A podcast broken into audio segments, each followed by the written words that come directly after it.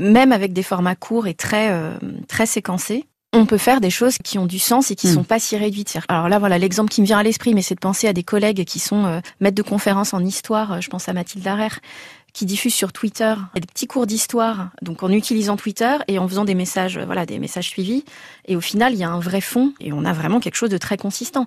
Ou même, encore une fois, euh, le travail de David Dufresne euh, en ce moment autour euh, des Gilets jaunes. Quelque part, ce ne sont que des tweets, mais ces tweets mis bout à bout euh, ont quand même un sens qui est quand même euh, très très fort. C'est-à-dire qu'effectivement, je pense qu'il y a un risque à aller vers euh, que du très court, que de mettre des textes sur des images avec un, ton très très positif et où on montre les gens. Voilà, je pense que que ça, effectivement, ça peut poser question. Maintenant, récupérer un ton, récupérer un dynamisme, utiliser des nouveaux cadrages pour en faire autre Hmm. chose. Hmm. Par exemple, les féministes euh, le font très bien en ligne, hein, avec des, encore une fois, une multiplication de tweets euh, très courts, qui peuvent aussi renvoyer à des articles plus longs. Enfin, je pense qu'il y a vraiment, on peut être créatif aussi avec tout ça. Est-ce que c'est ce qu'on appelle un thread?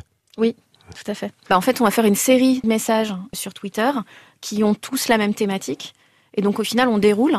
Euh, et donc, au lieu d'avoir un message, un tweet, donc très court, bah, on va par exemple en avoir 15. Et du coup, ça permet vraiment euh, D'approfondir, euh, enfin, ou de donner des angles différents d'approche. Donc Mm. c'est sûr que c'est un format d'écriture qui est très spécifique. Mais pour autant, je pense que le fait que ça, ça se soit développé, ça montre aussi que les gens ont besoin et envie d'avoir des choses un petit peu plus longues, sur la base quand même de ce format Twitter euh, qui va bien aux gens, puisque les gens utilisent Twitter. Si ça n'allait pas bien aux gens, les gens l'utiliseraient pas. Mais il y a des détournements et des bricolages qui sont quand même assez intéressants.